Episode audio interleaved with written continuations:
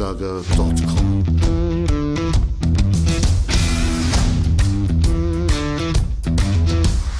Energie für Körper und Geist. Der Podcast für dich und andere Menschen, die mehr aus ihrem Leben machen wollen.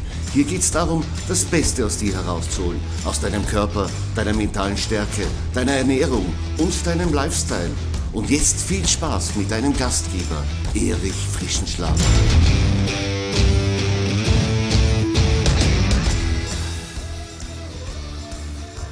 Ja, herzlich willkommen hier bei mir in meinem Podcast Energie für Körper und Geist. Ich bin Erich Frischenschlager und ich freue mich, dass du heute wieder dabei bist und mir deine Aufmerksamkeit schenkst. Ja, du wartest sicher schon ganz gespannt auf den zweiten Teil des Interviews mit der Kognitionswissenschaftlerin Dr. Manuela Macedonia. Ich habe sie interviewt zu ihrem neuen Buch, das sofort ein Bestseller geworden ist, ist dich klug und dein Gehirn freut sich. Manuela Macedonia arbeitet an der Johannes Kepler Universität in Linz und ist fleißige Autorin. Das ist ja nicht ihr erstes Buch, sie hat auch bereits das Buch Beweg dich und dein Gehirn sagt Danke geschrieben und dann noch ein Workbook dazu, runter vom Sofa, die 350 Tage Challenge. Falls du den ersten Teil des Interviews noch nicht gehört hast, dann empfehle ich dir, schau vorbei auf meiner Website erichfrischenschlager.com. Dort findest du alle Podcast-Episoden und alle zugehörigen Blogartikel dazu. Außerdem kannst du dir Freebies runterladen und du findest auch den Zugang zur Life Academy, mit der du deine körperlichen und mentalen Skills zu Hause und überall trainieren kannst. Ich empfehle dir auch, deinen Lieblingskörperfaktor zu bestimmen. Einen Test dazu findest du gleich auf der ersten Seite meiner Website in Form eines Quizzes. Aber lass uns jetzt vielleicht direkt ins Interview einsteigen zu Teil 2 mit Dr. Manuela Macedonia. Liebe Manuela, lass uns jetzt zu einem anderen Thema kommen, nämlich zu den Fetten. Wir unterscheiden ja die sogenannten guten und schlechten Fette und die haben natürlich Auswirkungen auf unseren Körper. Aber welche Auswirkungen haben schlechte Fette eigentlich auf unser Gehirn? Also die schlechten Fette äh, sind die sogenannten Transfette. Äh, sie haben eine Auswirkung, von der die wenigsten ahnen, und zwar sie verursachen Entzündungen. Entzündungen im ganzen Körper und somit auch im Gehirn. Und eine Entzündung äh, bedingt die Beanspruchung des Immunsystems. Das Immunsystem äh, versucht, diese Entzündung äh, zu beseitigen.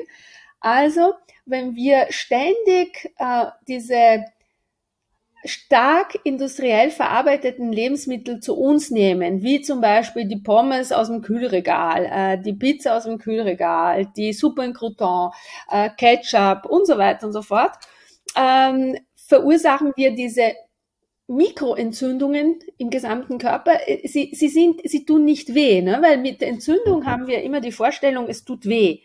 Nein, sie tun nicht weh, aber sie sind ständig da. Und äh, sie verändern auch das Gewebe und somit auch das Gehirngewebe. Sie machen es weniger leistungsfähig. Und ähm, das bedeutet, dass auch zum Beispiel im Kindesalter wenn ständig diese äh, Junkfood ähm, ähm, gegessen werden, dass auch die kognitive Leistung der Kinder gesenkt werden kann. Es manifestiert sich nicht abrupt, ja, nicht von einem Tag auf den nächsten, so dass ich sozusagen die schlechte Note auf das schlechte Essen zurückführen kann. Aber im Allgemeinen führen diese Lebensmittel dazu, dass man mit der Zeit weniger leistungsfähig wird geistig und auch können diese Lebensmittel zu äh, psychischen Störungen führen. Tatsächlich zu Depression, das ist in, in Tieren gut belegt, ja, Depression, aber auch ähm, ADHS, also Aufmerksamkeitsstörungen etc. Also es zahlt sich sehr wohl aus, genau zu schauen, was man isst, egal in welchem Alter weil äh, sowohl also von der Kindheit bis ins hohe Alter haben diese Transfette einfach eine massiv negative Auswirkung auf unseren Körper und somit auch auf unser Gehirn. Und was auch noch gesagt gehört, ist, dass äh, wenn das System permanent, also das System Gehirn permanent entzündet ist, ähm, wird auch die Basis gelegt für Neurodegeneration. Das heißt also für äh, pathologische, also für krankhafte Veränderungen des Gehirns im Alter. Und das heißt also, äh, Demenz wird unterstützt von schlechtem, ungesunden Transfette essen. Das muss man mal einfach artikuliert haben, damit es klar ist, ich kann mich nicht ungesund ernähren und erwarten, dass ich von Demenz niemals betroffen bin. Also unterm Strich Junkfood äh, schadet nicht nur dem Körper, sondern auch massiv dem Gehirn, speziell im Alter. Jetzt äh, löst aber Junkfood auch in vielen Fällen Übergewicht aus. Und Übergewicht heißt auch, dass wir zu viel Fettgewebe am Körper haben. Und auch das tut unserem Gehirn nicht gut. Ja, ich habe im Buch eben beschrieben, äh, die Funkt also wie eben diese Transfette sich auswirken. Zum einen verursachen sie unmittelbar nach der Aufnahme Entzündungen. Zum anderen, im Laufe der Zeit, verursachen sie auch Übergewicht. Und dieses, äh, dieses Entstehen von weißem Fett, ja, wir haben zwei Sorten von Fett im Körper. Das braune Fett ist das Gute, dient dazu, dass äh, der Körper sich vor Kälte schützt.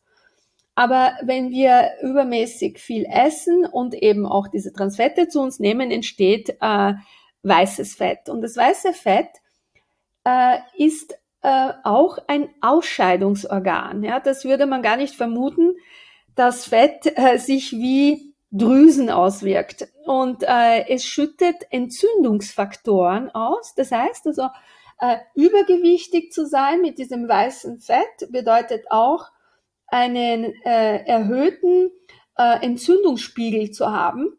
Und das wiederum schadet dem Gehirn in dem Ausmaße, das ich vorhin beschrieben habe. Es gibt ja aber auch eine andere Art des Fettes, das ist nämlich das braune Fett. Und das ist aber nicht so schädlich, oder? Das braune Fett ist im Prinzip gut, unter Anführungszeichen, äh, schützt uns vor Kälte, aber ist nur an gewissen Stellen des Körpers vorhanden. Also wenn jemand äh, einen dicken Bauch hat, ist das äh, sicher kein braunes Fett. Ja?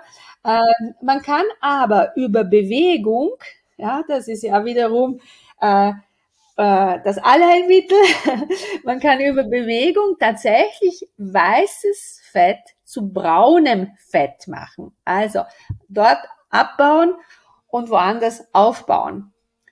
Also Bewegung bewährt sich immer. Äh, jetzt muss ich dich als Expertin fragen. Ich habe auch einmal einen Artikel über die kalte Thermogenese gemacht, weil ich das selber sehr gern nütze. Und da habe ich eine Studie gefunden, dass wir durch Kaltwasserbehandlung zum Beispiel auch äh, den Effekt hervorrufen können, dass wir weißes Fett in braunes Fett umwandeln, wenn wir es regelmäßig machen. Da kenne ich mich nicht aus, muss ich sagen. Also bei diesen, ähm, aber ich weiß, dass, dass Kälte sehr viele positive Auswirkungen hat äh, auf den Körper. Aber ich äh, würde das sozusagen nicht als Ersatzmittel statt Bewegung äh, vorschlagen, denn viele, viele legen sich lieber in eine kalte Badewanne, bevor sie Bewegung machen. Aber Bewegung äh, ist nicht nur sozusagen für äh, das Bräunen von weißem Fett gut, sondern für zig andere Prozesse, die das Gehirn braucht. Also ich würde ich würde bei der Bewegung bleiben und vielleicht ja eventuell im Winter in einem kalten See danach baden. Bleiben wir noch ganz kurz beim Fett. Menschen essen einfach übermäßig zu viel oft, auch bei uns in Österreich und setzen dann weißes Fett an. Warum essen Menschen zu viel? Stimmt da etwas nicht mit ihrem Sättigungsgefühl oder gibt es da Modelle, du hast glaube ich eins beschrieben von Antoine Beccara, ja. der das irgendwie erklären kann, äh, wo sind da die, die Ursachen? Die liegen wahrscheinlich auch irgendwie in unseren Denkmustern und, oder in unserem Gehirn. Ja, also dieses Modell beschreibt die Überempfindlichkeit auf Belohnung. Und äh, wir sind, egal was wir machen, äh, durch Belohnung gesteuert. Also wir, wir tun freiwillig nichts, was uns keine Freude bereitet. Und das Belohnungssystem äh, ist ein Netzwerk im Gehirn, das mit der Ausschüttung von Dopamin äh, zusammenhängt. Also äh, ist das Belohnungssystem äh, grundsätzlich für zwei äh, Tätigkeiten im menschlichen Leben äh, evolutionär entstanden. Das eine ist die Nahrungsaufnahme, damit sich die Spezies sozusagen, damit die Spezies am Leben bleibt. Und das andere ist die Paarung. Also Paarung und Nahrungsaufnahme sind sozusagen äh, die zwei äh, Säulen, auf denen das Bestehen äh, der Spezies äh, äh, beruht.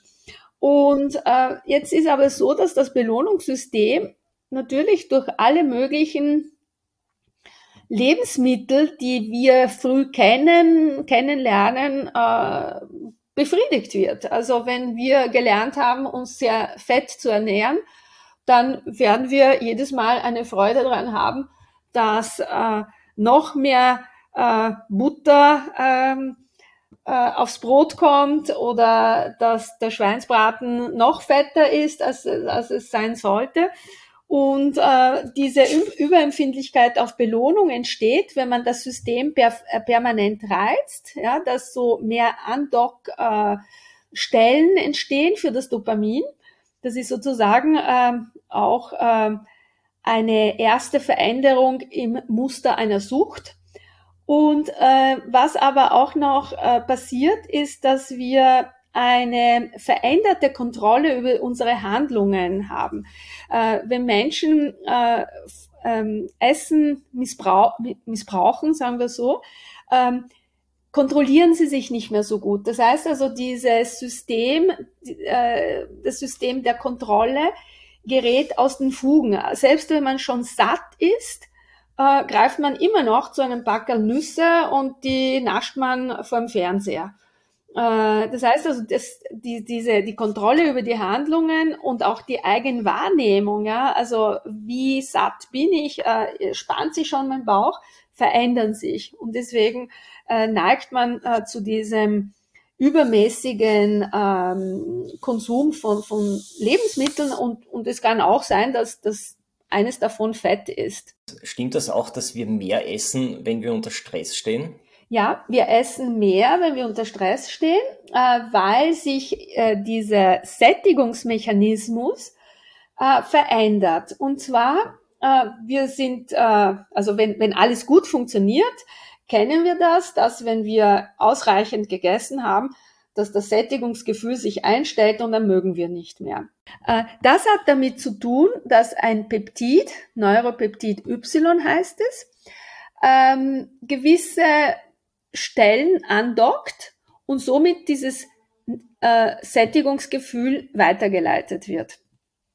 Bei Stress schütten wir ein Stresshormon aus, Cortisol, und Cortisol zerstört die Andockstellen für Neuropeptid Y. Das bedeutet, wenn wir lange Zeit Stress haben, dass wir essen und essen und essen und nicht satt werden, obwohl der Bauch schon spannt, obwohl es uns schlecht schon wird. Trotzdem haben wir immer noch ein Gust auf etwas und wir müssen weiter tun. Deswegen äh, haben auch viele Leute in diesem Jahr stark zugenommen, weil diese gesamte Situation eine Mords-Stresssituation ist, mit der wir noch nicht gelernt haben, umzugehen. Also ich weiß nicht, vielleicht haben manche schon gelernt. Also ich tue mir auch noch schwer, ähm, aber viele kompensieren, würde man sagen, also mit, Worten der Psychologie, äh, kompensieren mit Essen, aber diese Kompensation hat sehr wohl ähm, biologische Gründe äh, in der Veränderung des Gehirns. Ganz kurz noch einmal zur Bewegung. Du schreibst auch, du beschreibst die Myokine in deinem Buch das sind Botenstoffe, die durch Bewegung entstehen und die ja erst ähm, ganz kurz erforscht sind. Die kennt man ja noch gar nicht so lange. Jetzt meine Frage an dich, was sind Myokine eigentlich und wie, wie wirken sich diese auf unser Körper und auf unser Gehirn aus? Ja, äh, wie ich vorhin gesagt habe, äh, kann Fett ein Ausscheidungsorgan sein. Ähm, es schüttet Entzündungsfaktoren aus. Und Muskeln sind auch ein Ausscheidungsorgan. Und äh, sie schütten Faktoren aus, also diese Myokine, die äh, Entzündungen bekämpfen. Und äh, die sind, äh, diese Myokine sind die Entdeckung äh, von einem äh, dänischen Institut, das Institut äh, gegen Entzündung, äh, so ungefähr die Übersetzung. Und man ist draufgekommen, dass Menschen, die sich sehr viel bewegen, auch weniger in, an Entzündungen leiden. Ja? Zum Beispiel äh, äh, eine unserer Zivilisationskrankheiten äh, ist, äh, sind Rückenschmerzen. Rückenschmerzen, weil wir zu viel sitzen, ist klar. Ähm, aber auch, weil wir uns viel zu wenig bewegen, weil die Muskeln nicht die Möglichkeit haben, äh, als Ausscheidungsorgan ausreichend Myokine äh, äh, auszuschütten, zu produzieren, die gegen Entzündungen äh, äh, vorgehen können. Ist auch etwas relativ Neues. Ja. Aber Bewegung hilft uns auch, diese Entzündungen zu bekämpfen durch diese Myokine, oder? Genau. Also während äh, das Sitzen und, und das Fettgewebe Entzündungen verursachen, sind Bewegungen und Muskelmasse dazu da, Entzündungen vorzubeugen und zu beseitigen. Ja, das ist ein sehr schönes Bild, was da entsteht, wenn wir uns bewegen. Jetzt noch ein Thema am Schluss vielleicht, das ich mir bis jetzt aufgehoben habe. Was passiert eigentlich, wenn wir nicht essen in unseren Zellen? Fasten soll ja auch heilende Wirkung haben. Heilt Fasten auch unser Gehirn? Ja, also Fasten ist tatsächlich, und das zeigen auch die vielen Religionen auf dieser Welt, ein Prozess, äh, den unser Gehirn unser Körper und unser Gehirn braucht. Ähm, Fasten ist für das Gehirn wie ein Service fürs Auto. Wir fahren ein ganzes Jahr und dann kriegen wir von der Werkstatt eine Mitteilung, wir sollen das Auto zum Service bringen. Warum? Weil das Auto steht und gewartet wird. Und die äh, Fastenzeiten sind für das Gehirn, wirken sich für das Gehirn ähnlich aus. Und zwar, äh, wenn wir äh, Nahrung zu uns nehmen, arbeiten Organellen innerhalb der Zelle, ja, das sind so Bestandteile der Zelle, der Gehirnzelle, äh, auf Hochtouren. Und unter diesen Organellen sind die Mitochondrien. Mitochondrien verwandeln äh, die Energie aus der Nahrung in Energie für die Zelle. Und sie arbeiten ein ganzes Leben. Ja, sie arbeiten dahin unermüdlich. Und es ist aber so, dass diese Arbeit auch einen, also gewisse Verschleißphänomene innerhalb der Zelle verursacht. Also wenn wir die Zelle nie ruhen lassen, so wie das Auto, man kann sich vorstellen, ein Auto, das man nur betankt und fährt, ja, irgendwann einmal, wenn wir es nie warten, wird es stehen bleiben. Und bei den Gehirnzellen ist es auch so, sie brauchen einmal Ruhe. Sie brauchen Ruhe, damit innerhalb der Zelle ähm, gewisse Wartungs, äh, Prozesse stattfinden können. Zum Beispiel eben, dass die Mitochondrien nichts tun und dadurch äh, innerhalb der Zelle gewisse Bestandteile beseitigt werden können, die verschlissen sind. Aber auch außerhalb der Zelle, zum Beispiel die Netzwerke werden gewartet, also gewisse Bereiche der Netzwerke äh, werden ähm, beseitigt, die nicht mehr gebrauchsfähig sind, die vielleicht nicht mehr so gut funktionieren. Und dafür entstehen andere Verbindungen, neue Verbindungen, die das Denken zum Beispiel auch klarer machen. Vielleicht hat jemand nach einer ähm, Fastenzeit schon wahrgenommen, äh, dass, dass er klarer denkt, äh, dass, äh, dass er wacher im Kopf ist. Ja, das kann alles damit zusammenhängen, dass sich das Gehirn eben regeneriert hat während der Fastenzeit. Ist es der Effekt, den man Autophagie nennt? Genau, also Autophagie ist der Fachbegriff dafür, dass die Zelle gewisse Bestandteile selbst frisst. Ja, also das ist sozusagen dieser Reinigungseffekt. Ähm, Auto ist äh, se äh, selbst und Phagie, Phago aus dem Altgriechischen ich esse. Also ich, die Zelle isst sich selbst, frisst sich selbst. Äh, ist, also sie frisst sich nicht zur Gänze selbst, aber eben jene Bestandteile, die nicht mehr so fun gut funktionsfähig sind. Genau. Da gab es ja sogar einen Nobelpreis für einen Japaner, glaube ich, der das entdeckt hat. Stimmt das? Ja, äh, jetzt hast du mich zu schnell gefragt. Sagst du es dann? Macht nichts. Ich kann das nur bestätigen. Also ich nehme an, dass das funktioniert auch schon mit einer Pause von 16 Stunden, weil ich, was ich mache, ist intermittierendes Fasten, das mache ich regelmäßig. Ja. Und bei mir ist es so, ich esse bis 20 Uhr und dann am nächsten Tag erst ab Mittag. Und an diesem Vormittag, also in, in diesem letzten Drittel dieser, dieser Nahrungspause, da kann ich so konzentriert arbeiten wie sonst kaum. Und ich glaube, das ist genau das, wovon du sprichst. Ja, ähm, also diese sagen wir so, diese Anzahl von Stunden kann unterschiedlich sein, ja, weil wir haben jetzt diese Daumenregeln, ich weiß nicht, wer sie ins Leben gerufen hat, genau, äh, von den 16 Stunden und so weiter und so fort. Ähm, wichtig ist, dass wir einige Stunden hintereinander nichts essen, bis sich auch ein gesunder Appetit einstellt. Und es sind sicher nicht zwei Stunden, weil früher hat man auch gehört, dass, äh, äh, dass man alle paar Stunden äh, Nahrung zu sich nehmen musste, so und so, alle paar Stunden ein bisschen was, ja. Und man hat den ganzen Tag praktisch gegessen und das ist genau das Gegenteil von dem, was man äh, mit Fasten bewirken möchte. Äh, die Kaloriereduktion ist auf jeden Fall sehr, sehr wichtig. Äh, es gibt auch äh, Menschen, die eine ganze Woche fasten können.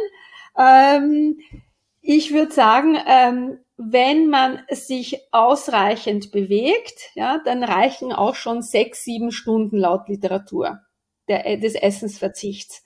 Äh, ich, ich denke, jeder müsste das für sich ein bisschen experimentieren. Äh, also wenn ich zum Beispiel Skifahren gehe, esse ich in der Früh ein leichtes Frühstück, also mit, äh, mit meinem selbst äh, ähm, erstellten Müsli. Also ich, ich äh, schrote das Getreide selbst und, und tue die Nüsse rein und weiche es am Vortag ein, aber eher wenig. Und dann esse ich auch ein weich gekochtes Ei dazu, weil sonst geht das schnell durch und ich habe wieder Hunger, sehr bald. Ne? Und, und dann esse ich, ähm, also wenn ich das zu mir nehme, so sagen wir spätestens um halb sieben, sieben, dann esse ich das nächste Mal nach einem ganzen Skitag um 17 Uhr, 18 Uhr. Und da habe ich aber so einen Mordshunger und dazwischen trinke ich halt einen Ingwertee oder, oder einen heißen Tee. Aber ich habe gar keinen Hunger. Also ich meine, ich bin sehr beschäftigt mit dem Skifahren. Ich mache auf sechs, sieben Stunden vielleicht eine halbe Stunde Pause. Äh, ich strecke alles und deswegen kann ich es auch sagen.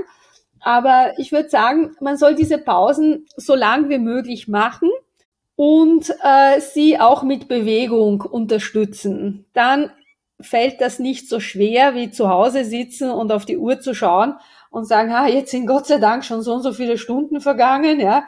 Ähm, äh, ich habe nur noch vier Stunden hin. Also das, das kann ich zum Beispiel so nicht praktizieren. Da geht es ja auch in diesen Essenspausen um die Entstehung von Ketokörpern, dass der Körper in Ketose kommt, sagt man auch. Das heißt, dass man den die Zuckervorräte aufbraucht und wenn man Sport macht, verbrennt man natürlich auch mehr Kohlenhydrate. Deswegen kommt man eventuell früher schon in diese Ketose rein. Das ist ein sehr spannendes Thema. Genau, wenn der Körper seine Zuckerreserven aufgebraucht hat, greift er dann zu den Fettreserven und verwandelt auch das Fett in sozusagen Energie. Ja, und deswegen äh, äh, ergibt sich durch äh, die Bewegung auch eine Beschleunigung sozusagen äh, der positiven Effekte des Fastens. Sehr interessante äh, Zusammenhänge, die wir da besprechen. Vielleicht als Schlussfrage noch, Manuela, gibt es von dir so drei Empfehlungen, drei oder die wichtigsten drei Empfehlungen, die man beherzigen soll, um gehirngerecht zu essen? Kannst du die uns nennen? Ja, also das eine ist einfach so ein Leitsatz. Wir essen nicht für unsere Figur, wir essen für unser Gehirn. Und das soll man sich immer vergegenwärtigen. Denn die Figur ist oft auch eine Sache der Ästhetik, aber dass unser Gehirn gut funktioniert, ein ganzes Leben, ist etwas, was unser Lebens lebenswert macht. Das ist mal das Erste. Das andere ist, man soll sich Zeit nehmen, um gute, hochwertige Lebensmittel zu suchen und zuzubereiten. Also wir wissen, was gute Lebensmittel sind. Ich für mich greife sehr stark auf regionale Produkte. Ich kenne den Bauern, der mir die Eier liefert. Ich weiß, wo die Wanderhühner spazieren gehen. Es ist mir wert, auch ein paar Kilometer mehr zu fahren, um zu diesen Eiern zu kommen. Und dasselbe gilt auch äh, für die, für gewisse Lebensmittel. Ich backe mir selbst Brot seit einiger Zeit, damit ich weiß, was wirklich drinnen ist. Also ich versuche alles Mögliche, was in meiner Macht steht, äh, selbst äh, zuzubereiten, damit ich sicher bin, es sind keine Emulgatoren drinnen und keine Konservierungsstoffe etc. Also man muss sich Zeit auch nehmen, um eine gehirnfördernde Ernährung äh, zuzubereiten. Und das Dritte ist, man soll auch genießen. Essen als eine unserer Freuden im Leben ansehen. Ja, da bin ich ganz bei dir. Ich halte auch nichts davon, wenn wir uns nur kasteien, nur verzichten und wenn wir uns die Freude am Essen nehmen. Essen ist ja auch ein Kulturfaktor und bedeutet auch Lebenslust und ich finde, diese sollten wir auf jeden Fall behalten und sogar fördern. Absolut. Der Meinung bin ich. Also Ernährung soll unser, unsere Verbündete sein, damit unser Gehirn leistungsfähig ist, damit unsere Psyche ähm, gesund ist. Und wir sollten Ernährung nicht als unseren Feind ansehen, ähm, den wir bekämpfen müssen, weil da entsteht wahrscheinlich auch eine Art Psychose, äh, wo wir das, was uns die Evolution so schmackhaft macht, permanent ablehnen. Und auch in dieser, in dieser Spannung sollten wir uns nicht äh, bewegen. Wir sollten nicht leben, indem wir etwas wollen, das wir ablehnen müssen. Ja, und, und das Ganze, äh, denke ich, äh, gehört ein bisschen überdacht. Ja, und ich denke, wir sollten das immer im Zusammenhang sehen. Ernährung und Bewegung ist ein Paket. Wenn wir uns viel bewegen, dann müssen wir natürlich auch mehr essen, um unseren Körper wieder mit Energie zu füllen. Und wenn wir uns weniger bewegen, dann sollten wir halt auch weniger essen. Du hast das ja sehr schön erzählt, zum Beispiel bei deiner Mutter und bei deiner Oma in deiner Kindheit im Ostertal. Die Arbeit am Bauernhof war sehr schwer und anstrengend. Deine Oma und deine Mutter haben sich sehr viel bewegt dabei. Das heißt, sie konnten auch Produkte essen, die natürlich mehr Energiegehalt gehabt haben. Heute, wenn wir am Schreibtisch arbeiten, ist es umgekehrt. Entweder müssen wir dann auch dementsprechend weniger essen oder wir müssen unsere Bewegungseinheiten selbst planen und umsetzen, wie zum Beispiel Radfahren, Krafttraining, äh, Laufen gehen, was auch immer. Ja, also ähm, kleine Präzisierung. Also meine Mutter hat nicht am Bauernhof gearbeitet, aber meine Großmutter sehr wohl und sie war rank und schlank bis 85, bis sie gestorben ist. Sie ist dann ganz schnell gestorben, aber bis dahin hat sie voll fit äh, gelebt. Sie war ein einziges Mal im Krankenhaus, als sie dann starb. Ja, also 85 Jahre ohne Krankenhaus, weil sie sich eben ein ganzes Leben bewegt hat. Und ich beschreibe auch im Buch, wie diese Landwirtschaft war. Sie war sehr archaisch, also keine Maschinen und nichts. Und das war alles körperliche Arbeit. Und das brauchen wir, weil wir Bewegungsmaschinen sind. Ähm, aber äh, ja, und die Ernährung soll das eben ergänzen. Ja, also ich denke, manchmal werde ich gefragt, was ist wichtiger, Ernährung oder Bewegung? Ne? Ich sage, beides sind wichtig, aber ohne Bewegung werden wir diese, werden wir unser Gehirn nicht pflegen können, nur über Ernährung. Ja, also Ernährung, ich würde sagen, die Basis ist die Bewegung und die Ernährung ist die dazu passende, äh, das, der dazu passende Puzzlestein. Der Treibstoff für die Bewegung. Richtig. Ja, toll, Manuela. Wir haben ganz viel besprochen, ganz viele Themen. Wir sind jetzt auch schon bei einer Stunde. Ich freue mich, dass wir so viel geschafft haben. Äh, ich bedanke mich bei dir, dass du dir die Zeit genommen hast und, und so viel Know-how hier weitergegeben hast. Wir empfehlen natürlich deine Bücher. Nämlich äh, Beweg dich und dein Gehirn sagt Danke und das neue Buch ist dich klug und dein Gehirn freut sich und jeder, der eine Challenge machen möchte, du hast ja auch noch ein Buch geschrieben, nämlich runter vom Sofa, die 350 Tage Challenge, auch das empfehlen wir. Somit bedanke ich mich fürs Dabeisein und freue mich auf ein Wiederhören mit dir. Herzlichen Dank, Erich, und danke für die Einladung äh, zum Podcast. erichfrischenschlager.com